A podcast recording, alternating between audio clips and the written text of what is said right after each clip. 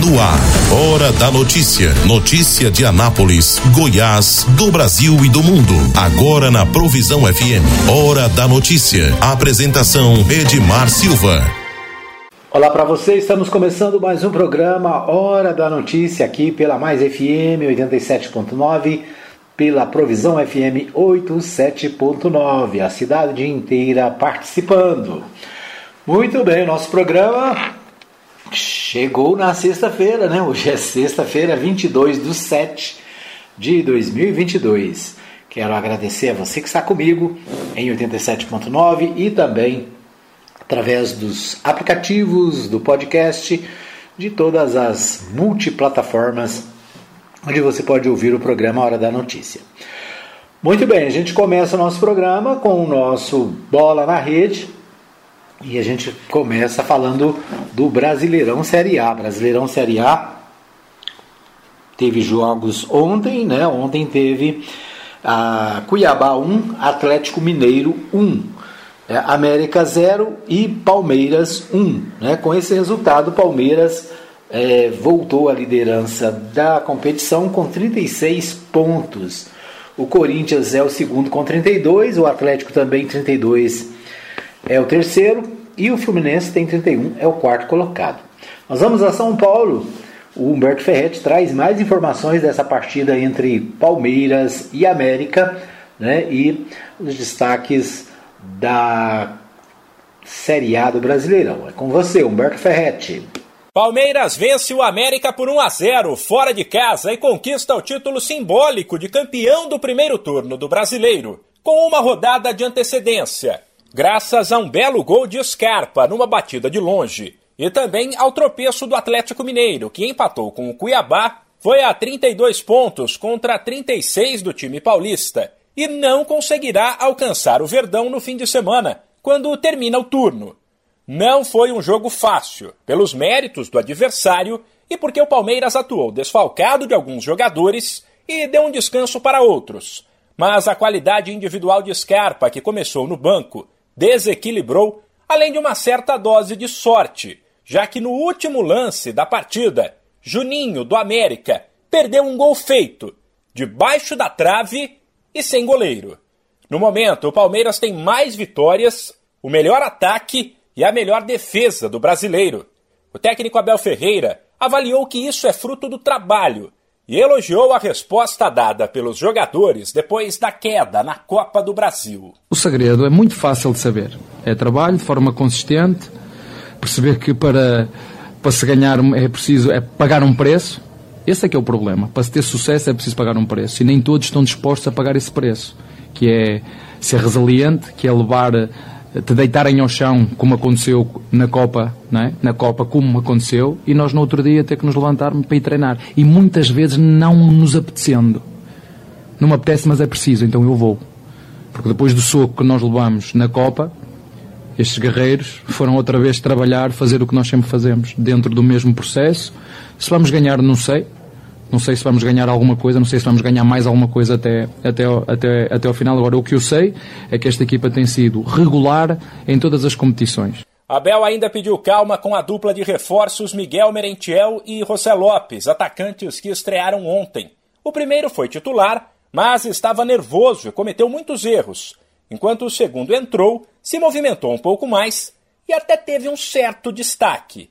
Abel explicou que os dois ainda precisam ser trabalhados. São dois jogadores que nós temos que desenvolver, não são jogadores prontos, e isso custa muito dinheiro. É? A nossa função enquanto equipe técnica, enquanto estrutura, é olhar para a base, é desenvolvê-los, é, é melhorá-los. Trabalho num clube que me dá esse tempo, que sabe que é preciso, para formar este tipo de jogadores, muitas vezes é preciso perder. Uh, para que os próprios jogadores aprendam e, e como te disse, é, Merentiel fez o primeiro jogo, tem muito ainda para crescer, muito para aprender. O Miguel tem um, um, um aspecto que nós temos que melhorar, é muito tímido, a personalidade dele é muito tímida, é muito fechado, é uma coisa que ele tem que soltar. E o Miguel é um rapaz oposto em termos de personalidade, é um rapaz jovem, é um rapaz uh, bem disposto e que rapidamente se adaptou. Vamos ver, vamos com, com calma, com, com paciência, como uh, como sempre fazemos. O Palmeiras fecha o primeiro turno do Brasileiro domingo, em casa, contra o Internacional. De São Paulo, Humberto Ferretti. Muito bem, nós ouvimos aí Humberto Ferretti trazendo as informações do Campeonato Brasileiro Série A. Bom, agora nós vamos é, ouvir o Antônio Silvio. O Antônio Silvio tem informações sobre a Série D, né? Classificação do Anápolis e a próxima partida do Anápolis pela Série D. Vamos uh, ouvir aí a participação do Antônio Silvio. É com você, Silvio. Estamos mais uma vez passando por aqui para trazer aí as informações do Campeonato Brasileiro da Série D. Campeonato onde a gente tinha duas equipes da cidade de Anápolis, o Anápolis e também o Grêmio Anápolis. E ontem fechou aí a primeira fase, a fase de classificação aí do Campeonato Brasileiro da Série D.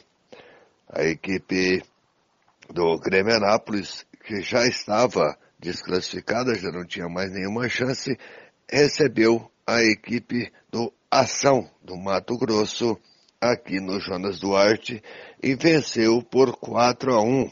Então a equipe do Grêmio Anápolis se despede aí do campeonato com uma vitória 4 a 1 sobre a equipe do Ação do Mato Grosso. Já a equipe do Anápolis Futebol Clube, que já estava classificada para a próxima fase, foi até Brasília, foi até Ceilândia, tá no enfrentar a equipe do Brasiliense e saiu com um empate, voltou para casa com um empate, garantindo assim a segunda colocação aí do grupo 5, né, do grupo E.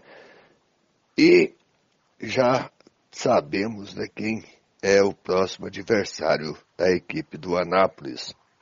A equipe do Anápolis vai enfrentar o Real Noroeste do Espírito Santo, uma equipe relativamente jovem, equipe que foi fundada é, em 2008, mas que tem uma grande tradição já dentro do futebol.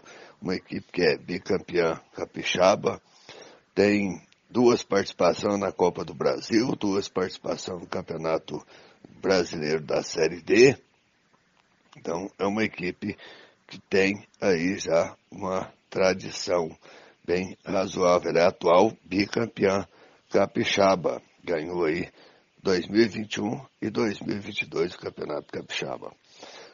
E é longe, viu, gente? O Anápolis vai ter que viajar aí 1.400 quilômetros para fazer aí o primeiro jogo da fase, da primeira fase do mata-mata. Então o Anápolis deve, ainda não está confirmado, né, a tabela, o, o dia do jogo, mas tudo indica que será no sábado, lá em Águia Branca, no interior da, do Espírito Santo. Então, deve ser no sábado, a equipe do Anápolis faz o primeiro jogo fora de casa e recebe no dia 31 a equipe do Real Noroeste em casa, em casa em termos, né? Porque no dia 31 o estádio Jonas Duarte estará fechado devido aí ao Arraiana. Então o Anápolis ainda não está certo, mas deve jogar no Olímpico.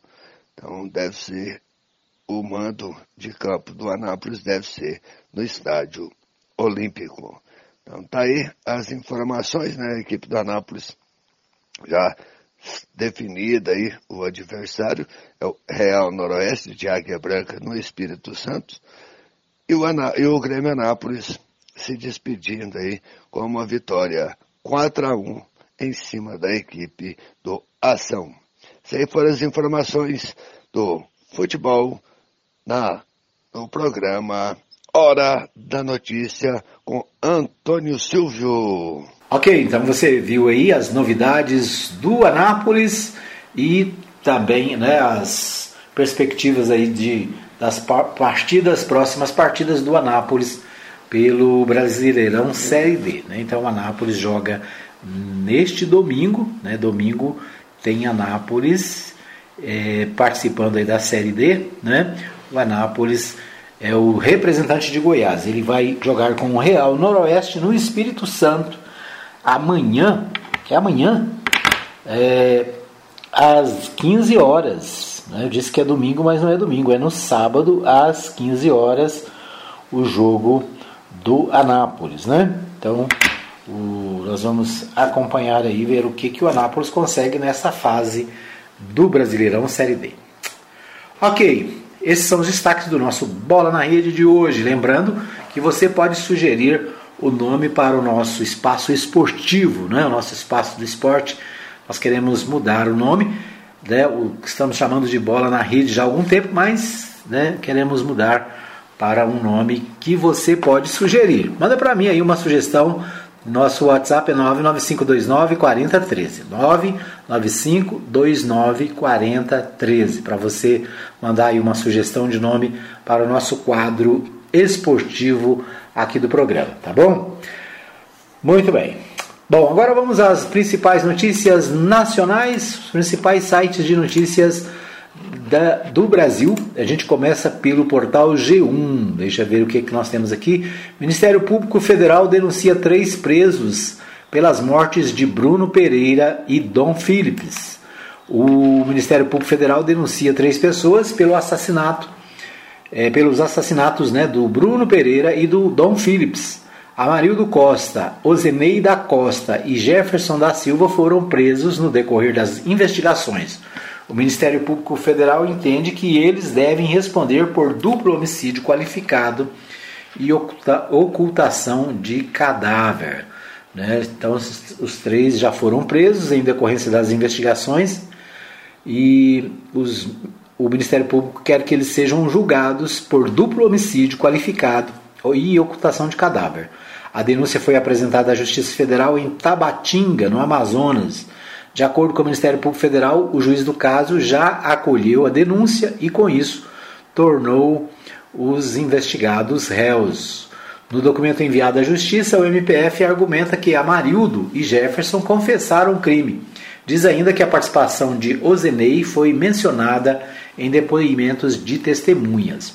O, crime ocorreu no início de junho. Né? Felipe Filipes e Pereira foram mortos a tiros e tiveram os corpos queimados e enterrados durante uma expedição em uma região da Amazônia, o Vale do Javari, que é palco de conflitos que tem se alastrado pela floresta, droga, tráfico de drogas, roubo de madeira, avanço do garimpo. Esses são os problemas ali da região, né? Então, uma em uma mensagem de áudio gravada em maio, obtida com exclusividade pela TV Globo, pela Rede Amazônia, o indigenista Bruno Pereira citou uma, uma reunião que ocorreria na comunidade São Rafael. O encontro tinha o objetivo de barrar o avanço da prática criminosa na terra indígena. No áudio, Bruno denunciou pescadores do Vale do Javari que estavam atirando contra equipes de fiscalização na região. Né? Então, problemas lá na Amazônia, esses o indigenista e o jornalista, né, que foram mortos e três, três pessoas são denunciadas pelas suas mortes, né? Então esse é um assunto que tem interesse, inclusive, da comunidade internacional, né, já que a questão da Amazônia é uma questão que mexe com a população do mundo inteiro. Bom, é, outro destaque: em 14 meses, operações policiais deixaram 71 mortos no Rio de Janeiro.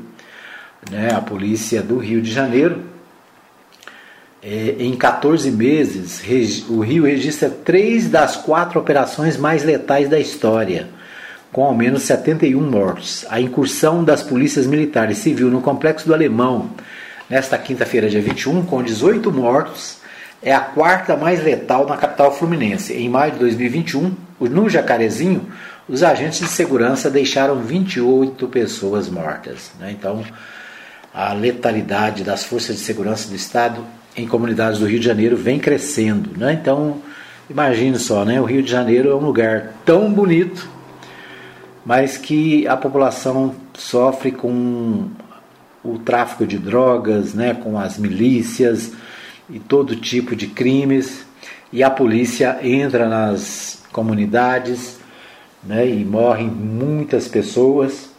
é, em maio de 2021 foram 28 pessoas. Né? Um ano depois, em maio de 20, 2022, 25 pessoas foram mortas durante a operação policial na Vila Cruzeiro.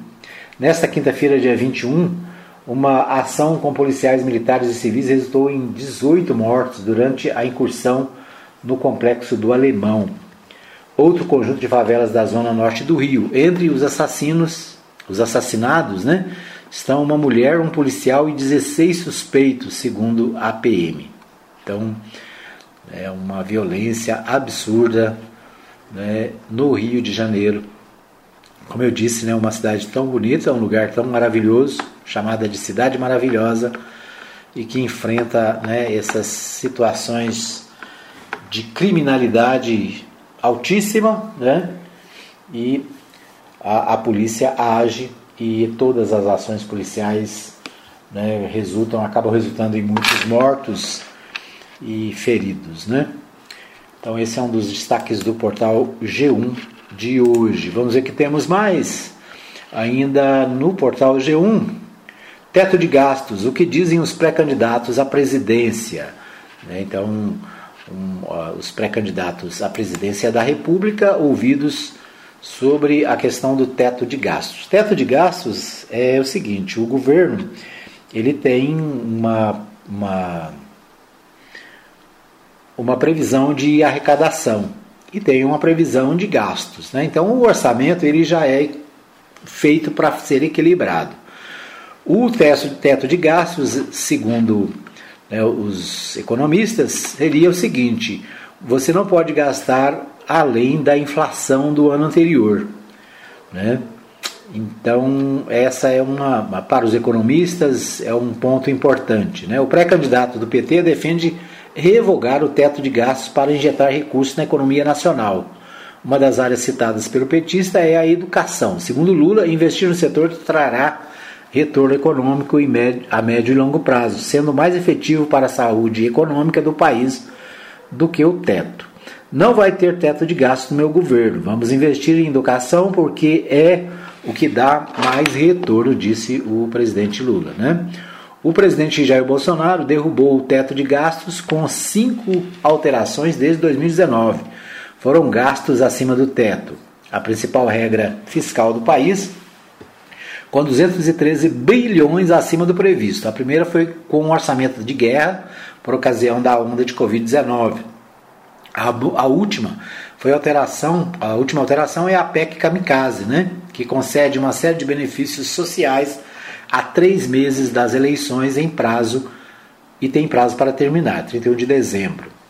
Então, o, o Ciro Gomes, vamos ver o que, que o Ciro Gomes diz. Ciro Gomes pretende acabar com o teto de gastos no primeiro semestre do seu governo. Para ele, a medida é mais prejudicial do que benéfica para a economia pois atinge a população mais pobre. Esse tal teto de gastos, diz ele, é a maior fraude já cometida contra o povo brasileiro. Ele só controla os investimentos que beneficiam o povo e deixa totalmente livre a despesa financeira. Isso é um roubo, uma vergonha, uma insensatez, disse em 19 de janeiro de 2022 em evento oficializando a sua de oficialização seu, da sua pré-candidatura que mais temos aqui? No Brasil, o Janones, né? André Janones, outro candidato, diz assim: no Brasil tentam construir um desenvolvimento pelo teto, antes de levantarem as paredes. Discute-se tudo com base em funciona em um país desenvolvidos. E esquecem que agora, nesse exato momento, tem gente morrendo de frio e fome em larga escala a cada canto da nação. Discursou em 19 de maio na Câmara dos Deputados. Nossa proposta é acabar com o teto de gastos e vamos mostrar nos próximos dias os meios de fazer isso, por meio do plano de emergência que apresentaremos ao Brasil. Né? Então, aqui, nos vários candidatos manifestando sobre essa questão do, do, do é, teto de gastos, né? que é um, na verdade, segura os investimentos e, como disse aqui o Janones né? e o próprio Círio, o, o, o, esse teto de gastos acaba prejudicando a população mais pobre, né? porque os pobres é que acabam pagando o pato dos problemas da economia brasileira. O que mais temos aqui? Deixa eu ver o que temos mais aqui. Mais que, que temos? A comitiva vai aos Estados Unidos pedir respaldo para o resultado da eleição. O André, a Andréa Sadi diz o seguinte: comitiva de organizações brasileiras vai aos Estados Unidos da América pedir respaldo para o resultado das eleições de outubro. O grupo se reunirá com o Departamento de Estado americano, parlamentares e embaixadores da OEA, Organização dos Estados Americanos, para pedir que ajudem a validar as urnas no Brasil, que tem sofrido ataques do presidente Jair Bolsonaro. Então, uma comitiva de representantes de 18 organizações civis brasileiras estará em Washington, nos Estados Unidos, entre 24 e 29 de julho, para reunir com membros do Departamento de, Estado, embaixadores né, e buscar o respaldo dos americanos para a, o resultado das eleições. Né? Então, é uma ação das, das entidades civis, né?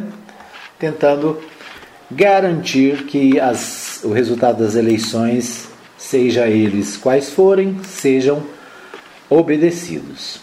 Bom, deixa eu ver o que temos mais. Governo Castro em três dias das cinco, tem três dias das cinco chacinas policiais mais letais da história do Rio de Janeiro. Né? Então, também o portal UOL destacando as operações policiais no Rio de Janeiro. Convenção do, do PL para oficializar Bolsonaro terá sertanejo, cabines para TikTok e exaltará a família. É também Outro destaque aqui do portal UOL, né? Convenção de Bolsonaro terá é, sertanejo, cabines, TikTok e exaltará a família. A campanha, é, a convenção acontece no Rio de Janeiro, neste domingo, né? Dia 24.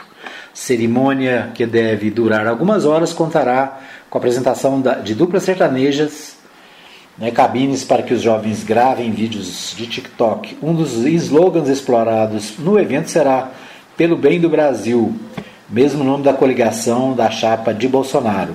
A frase tem como mote a tese de luta do bem contra o mal que o mandatário tenta imprimir na eleição deste ano. Então é isso. Né? Então, esses são os destaques do nosso primeiro bloco. Nós vamos para um pequeno intervalo. Daqui a pouquinho a gente volta com mais informações para você. Fica aí que eu volto já já.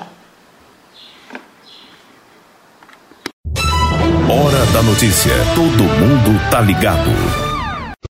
Pague Leve precisa fazer compras e está sem tempo. Faça sua lista e mande para nós. Entregamos na sua casa em toda a cidade. Mande para nós o seu pedido. WhatsApp 33143212. Supermercado Pague Leve. Avenida Ayrton Senna, número 804, Parque Brasília. Supermercado Pague Leve. O lugar de comprar barato é aqui. Transmaster, transportando com responsabilidade e segurança. Ligue agora mesmo e fale com Blades. Fone 62 98575 4992. Não perca as grandes promoções da Agrofires. Rações, vacinas, medicamentos, ativos para pesca, terra e esterco para jardins e acessórios em geral.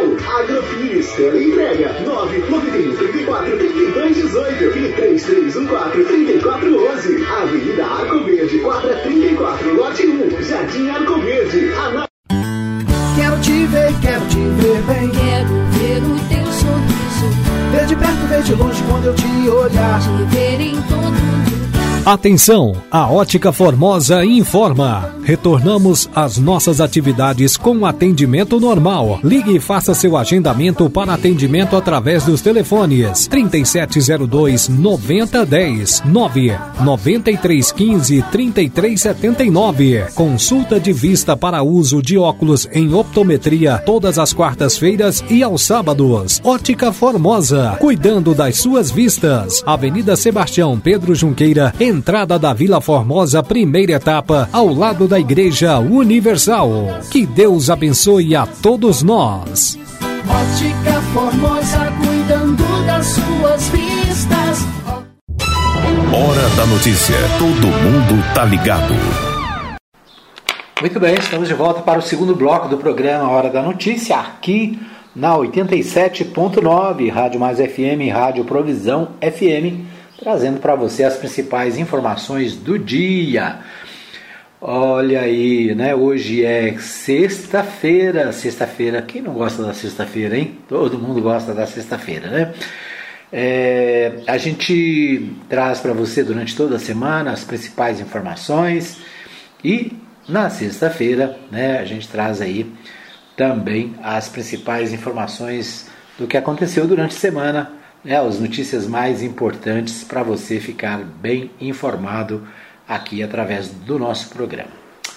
Bom, eu quero agradecer a você que me ouve em qualquer lugar da cidade, para você que me ouve em qualquer lugar do mundo, pelas redes sociais né, e pelos aplicativos. Nosso abraço, nosso muito obrigado pelo carinho da sua audiência. Quero abraçar o Francisco Carlos, que deixou um recadinho aqui no WhatsApp, 995294013. Ele disse que houve o programa lá no Santos Dumont, através da Rádio Provisão. Então, um abraço para o pessoal do Santos Dumont, né, o pessoal ali da, do Monte Sinai, de toda aquela região que ouve o nosso programa pela Provisão FM. Recebi também um contato aqui do Vitor Luiz.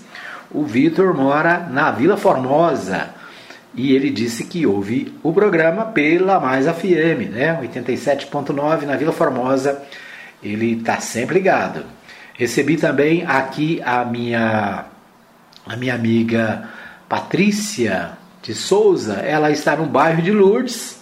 Segundo ela me diz, ela ouve pelo aplicativo Radiosnet da Provisão FM. É isso aí, né? Tem muitas opções através do Radiosnet, através dos nossos sites. É, você pode ouvir o programa em qualquer lugar do mundo, tá bom? Muito bem, vamos ver o que temos no noticiário de Goiás com o Libório Santos, direto de Goiânia. O Libório participa trazendo as principais informações direto da capital. É com você, Libório. Produtores promovem em Brasília Encontro Nacional do Agro. Cresce a instalação de sistema de geração de energia solar. Anunciado concurso para o Corpo de Bombeiros. Eu sou Libório Santos. Hoje é dia 22 de julho, sexta-feira, e esses são os nossos destaques. A decisão da Petrobras de reduzir em 4,9% o preço da gasolina vendida nas refinarias começa aos poucos a repercutir positivamente no bolso do motorista. Aqui em Goiânia já é possível encontrar combustível sendo vendido a R$ 4,87 o litro, o etanol a R$ 3,77. Mas o diesel continua com preço elevado, acima de R$ 7,00. Espera-se que o governo federal adote uma medida de redução do preço do diesel, até porque os caminhoneiros afirmam que o auxílio de mil reais não alivia nada. Mas o maior problema é na agricultura, onde é grande o consumo desse combustível. Já foi sancionada pelo Executivo Estadual e publicada no Diário Oficial do Estado a lei de autoria do deputado Antônio Gomide que institui a política estadual para a população de rua. Como se sabe, com o agravamento da crise econômica, com a pandemia, aumentou muito essa população.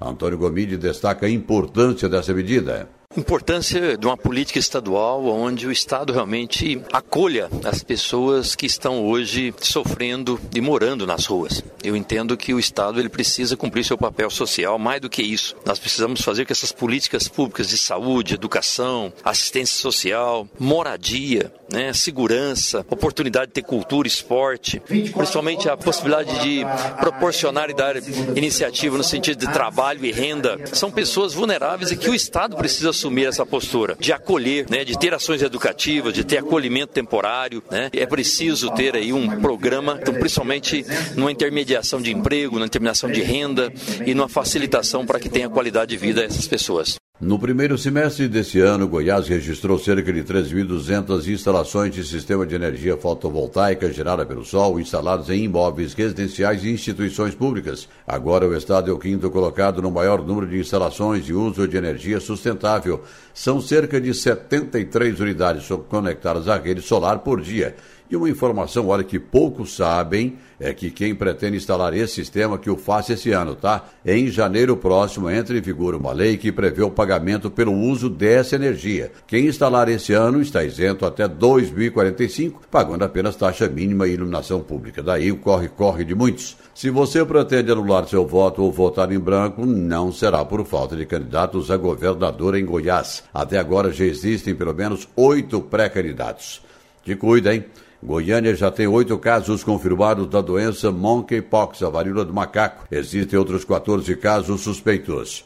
O governo do estado publicou edital para a realização de concurso para o Corpo de Bombeiros. De imediato, são 612 vagas com salário de até R$ 13.900. As inscrições estarão abertas de 9 de agosto a 8 de setembro.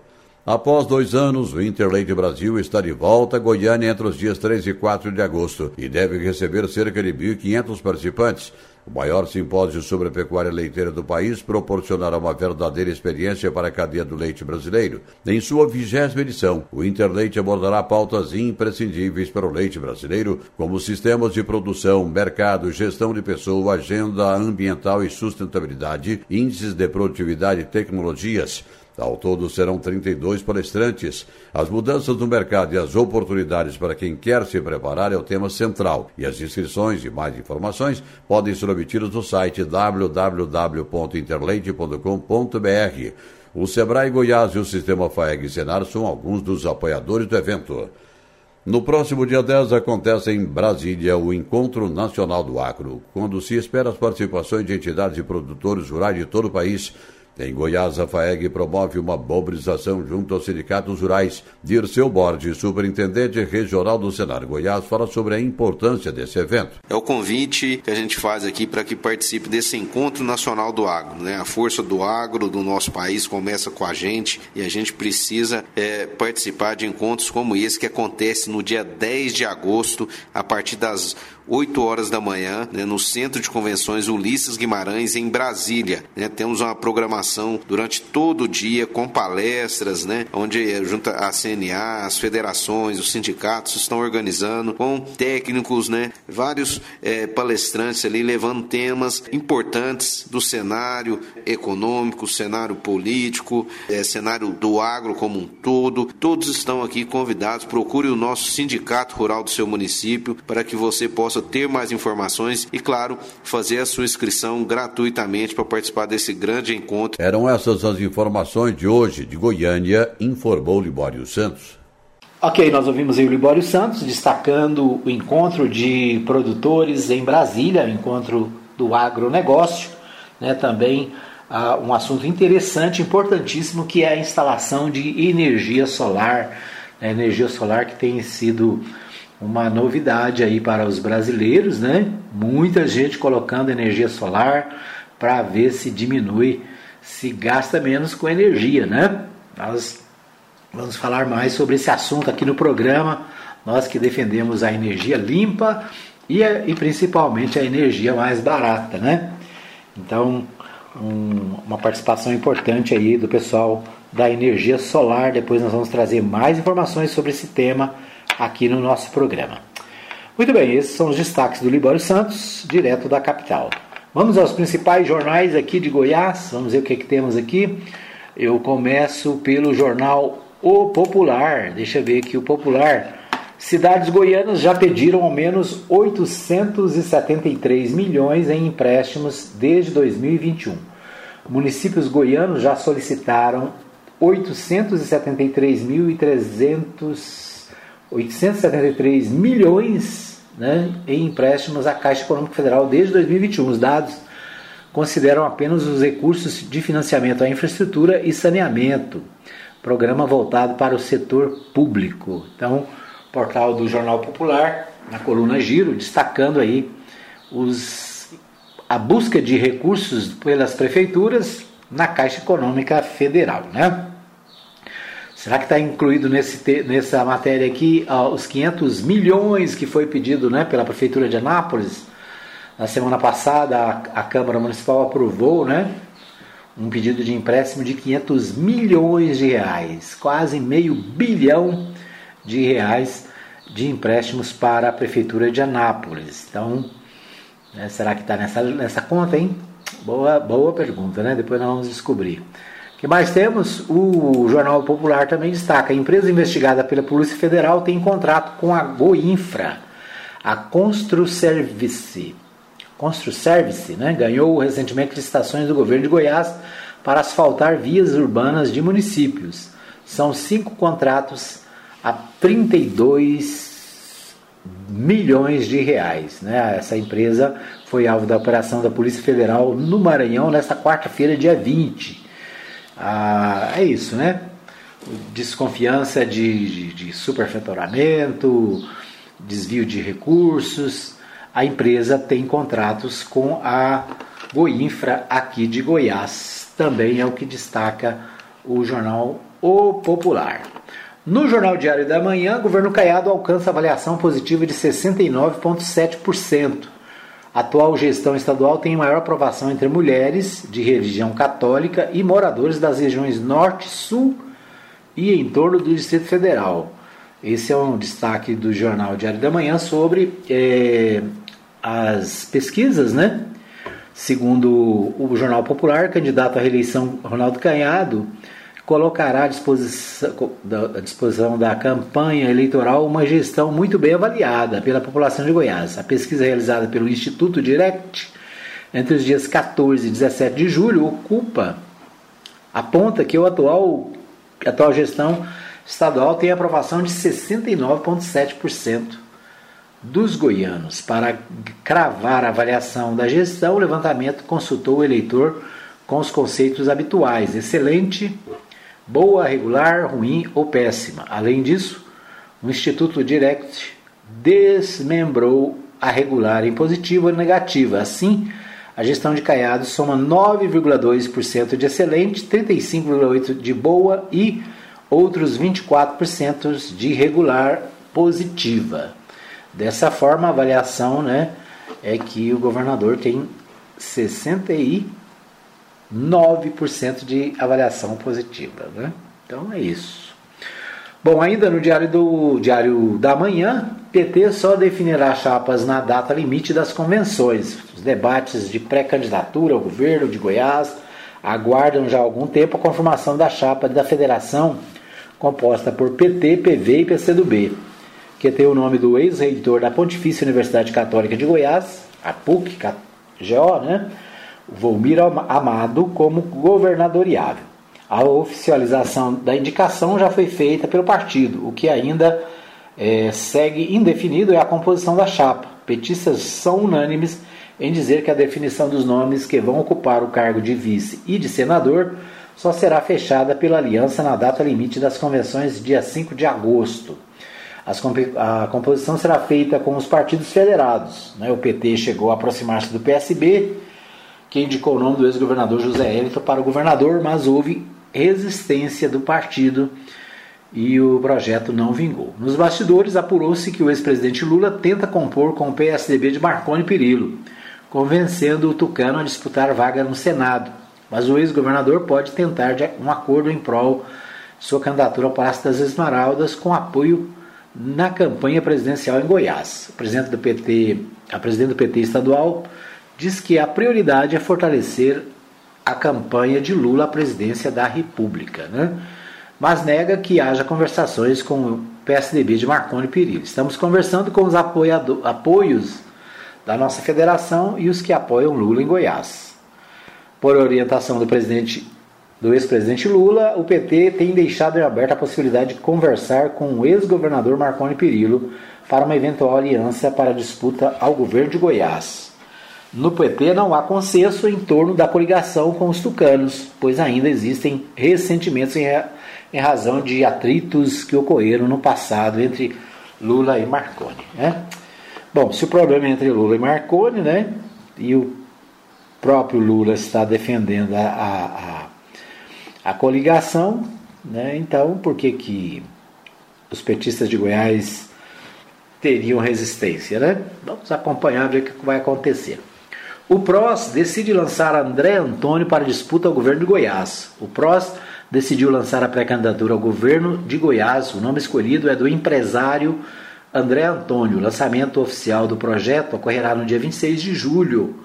André conta que estava na lista de pré-candidatos a deputado federal pelo partido e foi convidado pela direção nacional para disputar o governo de Goiás. É isso, né? Então, mais um pré-candidato ao governo de Goiás, André Antônio, pelo PROS. Né? É isso. Vamos ver o que temos mais. O jornal Hoje. Governo sanciona Dia Nacional do Cristão. Saiba em que dia será comemorado. Então é um dos destaques do portal do jornal Hoje. Né? destacando aqui no Senado, o projeto foi aprovado de forma terminativa na Comissão de Educação e seguiu direto para a sanção. O primeiro domingo de junho, todos os anos, passará a ser celebrado o Dia do Cristão. A determinação está na Lei 14.419 de 2022, publicada nesta quarta-feira, 21, do Diário Oficial da União. A lei teve origem na PL 2832 da deputada federal Soraya Manato, do PTB do Espírito Santo, aprovado pelo Senado em junho. Então, mais uma data comemorativa aí, né? O Dia do Cristão.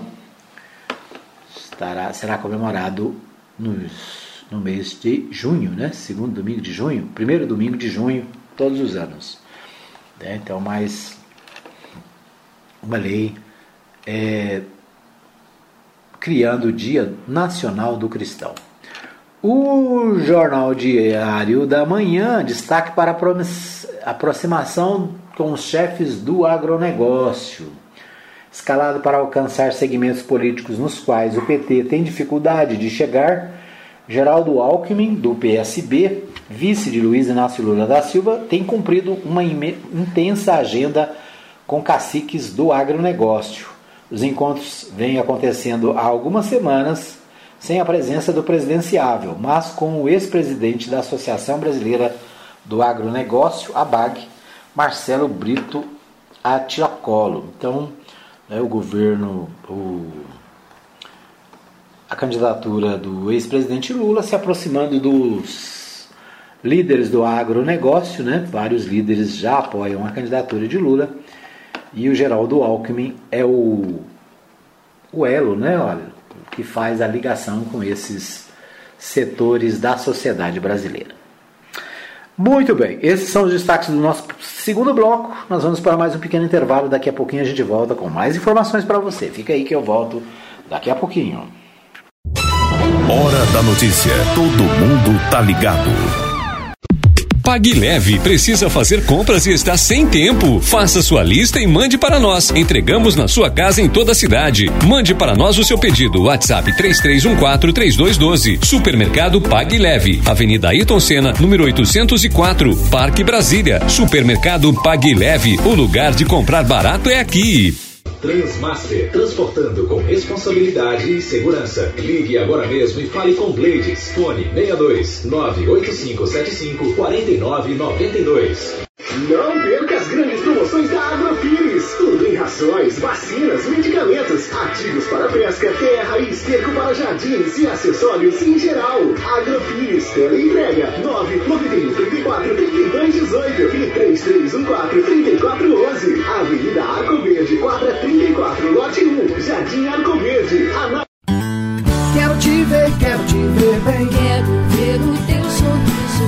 Ver de perto, ver de longe quando eu te olhar. Te ver em todo. Atenção, a Ótica Formosa informa. Retornamos às nossas atividades com atendimento normal. Ligue e faça seu agendamento para atendimento através dos telefones 3702 9010 9 9315 3379. Consulta de vista para uso de óculos em optometria todas as quartas-feiras e aos sábados. Ótica Formosa, cuidando das suas vistas. Avenida Sebastião Pedro Junqueira, entrada da Vila Formosa, primeira etapa, ao lado da Igreja Universal. Que Deus abençoe a todos nós. Ótica Formosa, cuidando das suas vistas. Hora da notícia. Todo mundo tá ligado. Muito bem, estamos de volta para o terceiro e último bloco do programa Hora da Notícia, agradecendo a você que me acompanha em 87.9 na Provisão FM e na Mais FM. Você que também acompanha nos aplicativos, nos nossos sites, em qualquer lugar do mundo, nosso abraço. Quero agradecer a participação aqui do Osmar. O Osmar, ele mora no Santo André, deixou aqui no WhatsApp 995294013 a, a, a sua manifestação dizendo que ouve o programa todos os dias, gosta muito dos nossos comentários. É isso aí, meu jovem. Obrigado pelo carinho. Quero lembrar aqui, falei durante a semana toda, acho que desde segunda-feira, do lixão, lixo que está na calçada ali na Avenida Belo Horizonte, no setor aeroporto. Né? Desde segunda-feira nós estamos falando desse assunto. Os moradores já reclamaram para todo mundo, para a prefeitura, já ligaram, já pediram, mas o lixo continua lá. Né? Então, pelo menos até ontem à tarde, a informação que eu tinha é que o lixo continuava lá no mesmo lugar. Né? É, pelo menos dois caminhões de lixo dá para tirar da calçada ali no setor aeroporto próximo do aeroporto municipal JK. Tá certo? Estou falando mais uma vez, queria pedir aí o pessoal da limpeza urbana, por favor, né, dê uma olhada lá é, e veja o que pode ser feito para retirar o lixo colocado por moradores mesmo. Né? Os próprios moradores se encarregam de entulhar a, as ruas e as calçadas de lixo e acaba servindo, é, sobrando para o poder público. Né? Então é preciso tomar providência, retirar o lixo, né? Se tiver alguma pessoa responsável, é, fazer a, a, correção, né? O questionamento, puxar a orelha, mas é preciso limpar lá, por favor, né? É que estão pedindo os moradores que já estão aflitos com esse lixão que já está lá há pelo menos 15 dias, né? Acho que mais de 15 dias. Só uma semana nós estamos falando aqui, né? Mas parece que tem gente que não ouve, né? Não escuta o que a gente fala, né? Tá certo? ai, ai, ai. Vamos limpar lá antes do aniversário da cidade? Vamos fazer isso, por favor? Tá legal, né? O pessoal lá, os moradores agradecem. Por falar em moradores que agradecem, né? Os moradores do setor Arco Verde, nessa região aqui no Arco Verde, estão contentes com a, as, as alterações na Avenida Arco Verde, né? Agora a, a, a, está sendo complementado ali o trabalho de colocação de gramas.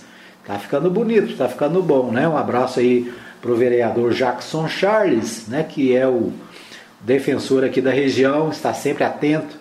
Parabéns, né? Pelo trabalho que está sendo realizado na Avenida Arco Verde, melhorando, limpando, né? Fazendo ali aquela alteração ali no final, no alto da avenida, né? Tá ficando muito bom. É isso aí. Parabéns para os responsáveis por esse trabalho, por essa obra. Muito bem, por, nós vamos a Goiânia mais uma vez. O Libório Santos tem mais informações direto da Assembleia Legislativa, falando sobre o projeto de lei aprovado na Assembleia e sancionado pelo governador Ronaldo Caiado. Vamos ouvi-lo. Notícias.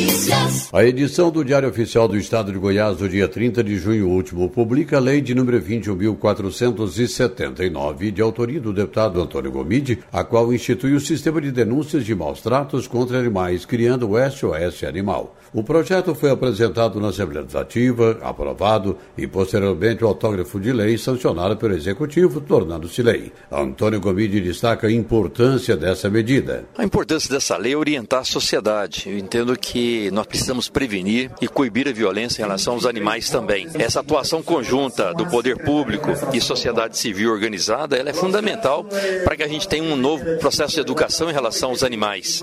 Né? Então essa lei fica instituída semana semana de conscientização e proteção aos direitos dos animais, que precisa ser realizada anualmente na semana do dia 14 de abril. Então, essa forma de conscientização, a forma de divulgar os canais de denúncia em relação a registro de violência contra os animais e também fomentar debates, né, seja sobre o tema, instituição, redes públicas e privadas, mas que a gente possa levar isso a um debate na sociedade e possamos modificar os nossos comportamentos. O Estado é importante fazer essa proteção e também a orientação educacional, a parte principalmente de, de conscientização conscientização de toda a sociedade no combate à violência aos animais. Antônio Gomide, deputado estadual pelo PT.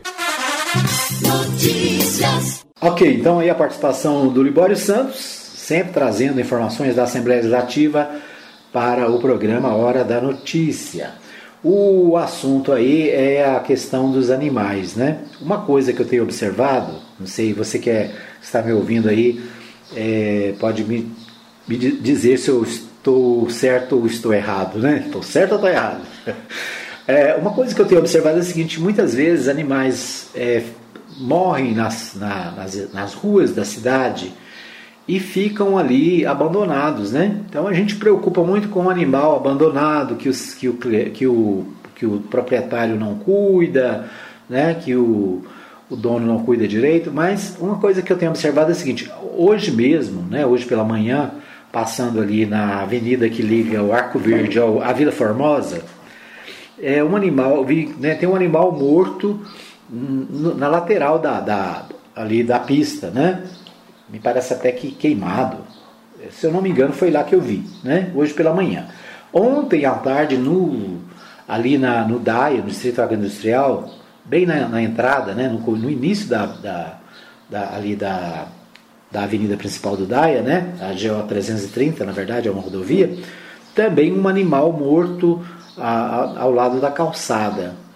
É, então, o que a gente observa, né, e certamente você que está me ouvindo pode me dizer se tem outros casos na cidade, mas eu ouvi isso de ontem para hoje, né? Dois animais é, mortos e abandonados na beira da, da pista. Então a, a pergunta é: quem é que cuida disso, né? É a, é a Secretaria de Zoonoses, a pessoal das zoonoses que retira, é o pessoal da limpeza urbana que retira, né? Às vezes os animais é, saem, saem de casa, fogem, né? E são atropelados nas ruas da cidade, são atropelados na, nas, nas pistas e ficam ali vários dias, né? Então é uma, uma questão que merece atenção. Né? O pessoal aí, os vereadores que defendem a causa animal, né? O, o deputado acaba de propor uma ação aí também defendendo a causa animal. É, talvez né, precise um, um, um, um alerta para isso, né? Animais que são é, mortos na, na, nas pistas, nas ruas da cidade, que ficam às vezes vários dias ali né, e causando transtornos, né, além de ser um desrespeito, né, já que nós estamos é, nos últimos tempos cuidando tão bem do, do, dos animais, né? Tá certo? Fica aí esse, esse alerta, né? Não sei se, se já existem pessoas responsáveis por isso, como é que funciona, mas me chamou a atenção, né? Chamou a atenção aqui na, na entrada do Jardim Arco Verde, ontem também na pista do Daia, e a gente sempre vê né, nas, nas, nas estradas e na, nas pistas esse tipo de, de fato, tá certo? É uma preocupação que me veio à memória ao ver aqui a matéria com Libório Santos. Muito bem, vamos ver o que temos mais aqui. Nosso tempo hoje está corrido aqui, mas eu quero destacar o jornal Contexto lança, é, traz a seguinte matéria: Prefeito prepara lançamento mega plano de investimentos em Anápolis uma matéria aqui feita pelo meu amigo jornalista Cláudio Brito, destacando que durante a solenidade de reinauguração da Escola Municipal Doutor Adail Lourenço Dias, no setor Santos Dumont, nesta quinta-feira 22, dentro das comemorações alusivas aos 115 anos de Anápolis, o prefeito Roberto Naves anunciou que no mês de agosto próximo será anunciado um dos maiores planos de investimento da história de Anápolis. Então, o, conforme adiantou o prefeito, uma das obras será a construção de uma ponte estaiada ligando o bairro Polo Centro, próximo à Avenida Brasil, até a Avenida Pedro Ludovico, formando nesse local um importante corredor viário entre as duas importantes avenidas. Né? Então essa obra, aliás, essa obra é defendida há muitos anos pelo vereador Alfredo Landim, né? Lembra o, o Alfredo Landim durante vários anos defendeu é, a construção dessa ligação entre o Polo Centro e a região ali da Pedro do Vico, né? E agora parece que há uma possibilidade da construção dessa ponte estaiada ligando o Polo Centro à Avenida Brasil. Então é, é realmente uma obra que tem sido reivindicada pela população ali da região há muito tempo, né? Então, uma obra interessante. Além disso, foi antecipada a obra da passagem que dará acesso aos moradores da região do Recanto Sol, no residencial das Flores, até a Avenida Brasil Norte. A prefeitura, inclusive, já executou naquela região um trecho de pista dupla até a margem da BR-153. Contudo, há necessidade de fazer uma trincheira para, que a ligação fique completa. Né? Essa trincheira também é uma luta antiga. Durante a gestão do prefeito João Gomes, né, houve uma iniciativa de fazer isso, mas houve problema com o DENIT. Né? O DENIT não ajuda muito. Né? Vamos ver se agora que a rodovia está privatizada, né? Quem sabe facilita para que a prefeitura possa fazer essa obra ligando ali ao setor do Parque Residencial Parque das Flores, Recanto do Sol, à Avenida Brasil, né? Passagem ali por baixo da pista da BR 153, né? Então é isso. Uma obra importante também, vamos torcer aí para a realização dela porque vai facilitar a vida de milhares de pessoas que moram naquela região ali que a gente chama de Recanto do Sol, né? Mas tem pelo menos uma meia dúzia de bairros, né? Parque das Flores, Portal do Cerrado, são vários os bairros. Então, o Jornal Contexto destacando aí as obras que estão sendo prometidas pelo prefeito municipal, segundo ele, a partir de agosto né, deve ser feito o lançamento. E a gente torce aí para que seja não só o lançamento, mas o início das obras, né, rápido, porque a população espera por, muito, por isso há muito tempo, né? Muito bem, o Jornal Contexto também destaca a temporada do Araguaia oferece práticas esportivas e diversão para crianças e adultos. Estamos na época da temporada no Araguaia, né? Eu vi uma matéria ontem que cerca de 600 mil pessoas de Goiás passam o mês de julho no Araguaia, né? Ali na região de Aruanã, é, São Miguel do São São Miguel, é São Miguel, né? São Miguel do Araguaia. É isso aí, né? Muita gente curtindo aí as praias dos goianos lá no Araguaia e o jornal Diário da Manhã, Diário da Manhã não, o contexto, né, traz aqui uma matéria especial sobre essa questão do turismo neste tempo de Araguaia. Isso aí. Bom, o Portal 6 destaca o seguinte: sonho de Mendanha é Bolsonaro reconhecer dificuldades de Vitor Hugo em Goiás. O ex-prefeito de Aparecida abocanha pelo menos parte do eleitorado bolsonarista, seja o fiel ou arrependido, que continua pensando em estabelecer no país a pauta conservadora. Então, o Vitor Hugo, né, o deputado Vitor Hugo, é pré-candidato a governador, tem o apoio do presidente, mas o Gustavo Mendanha ainda acha que pode pegar uma beirada desse apoio, né? Tá, tá torcendo para o, o o presidente dar o apoio a ele. Né? É isso, vamos ver o que acontece. Né? Anápolis libera cadastro para aplicação de Coronavac em crianças de 3 a 5 anos às terças e sextas. Esse é um destaque do portal Anápolis, né? A partir de sexta-feira 22, hoje, portanto, a Prefeitura de Anápolis inicia a vacinação contra a Covid em crianças com idade de 3 a 5 anos, com imunizante da Coronavac conforme a orientação da Anvisa e Ministério da Saúde. A vacina será aplicada mediante cadastro realizado pelos pais ou responsáveis no portal Imuniza Anápolis. É www.anápolis.gov.br barra Imuniza Anápolis clicando em cadastro de vacinação. Então é isso aí, né? precisa fazer o cadastro e levar as crianças para serem vacinadas. É o destaque do portal Anápolis. Muito bem, com esses destaques, quero agradecer a você que esteve comigo durante toda essa semana, especialmente para você que ouve o programa agora. Obrigado pelo carinho da audiência, obrigado a todos que nos ajudam de alguma maneira, a você que participa, que manda aí as suas mensagens, que né, compartilha os nossos programas. Obrigado pelo carinho da sua audiência. Você pode participar, né? Sempre do nosso programa. A casa está aberta, a porta está aberta para você fazer as suas queixas, as suas declarações, o seu elogio, né? Tá gostando de alguma coisa? Fala para nós, né? Alguma coisa que está sendo feita na cidade que é bom, fala pra gente. Alguma coisa que você não gosta, fala também, né? É isso aí. Um abraço para você, obrigado pelo carinho. Muito bom final de semana, né? Se cuide, você que vai viajar, tenha cuidado na, na, nas estradas. Você que vai para os lagos aí, o Lago Corumbá, né? E para o Rio Araguaia, tenha cuidado também, use o equipamento de segurança, né? Então é isso.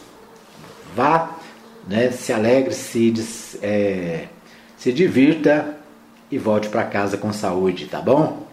Um abraço para você, bom final de semana e até segunda-feira, se Deus assim nos permitir. Chegamos ao fim de mais uma edição do programa Hora da Notícia, com Edmar Silva. Hora da Notícia, de segunda a sexta, das 17 às 18 horas, aqui na Provisão FM.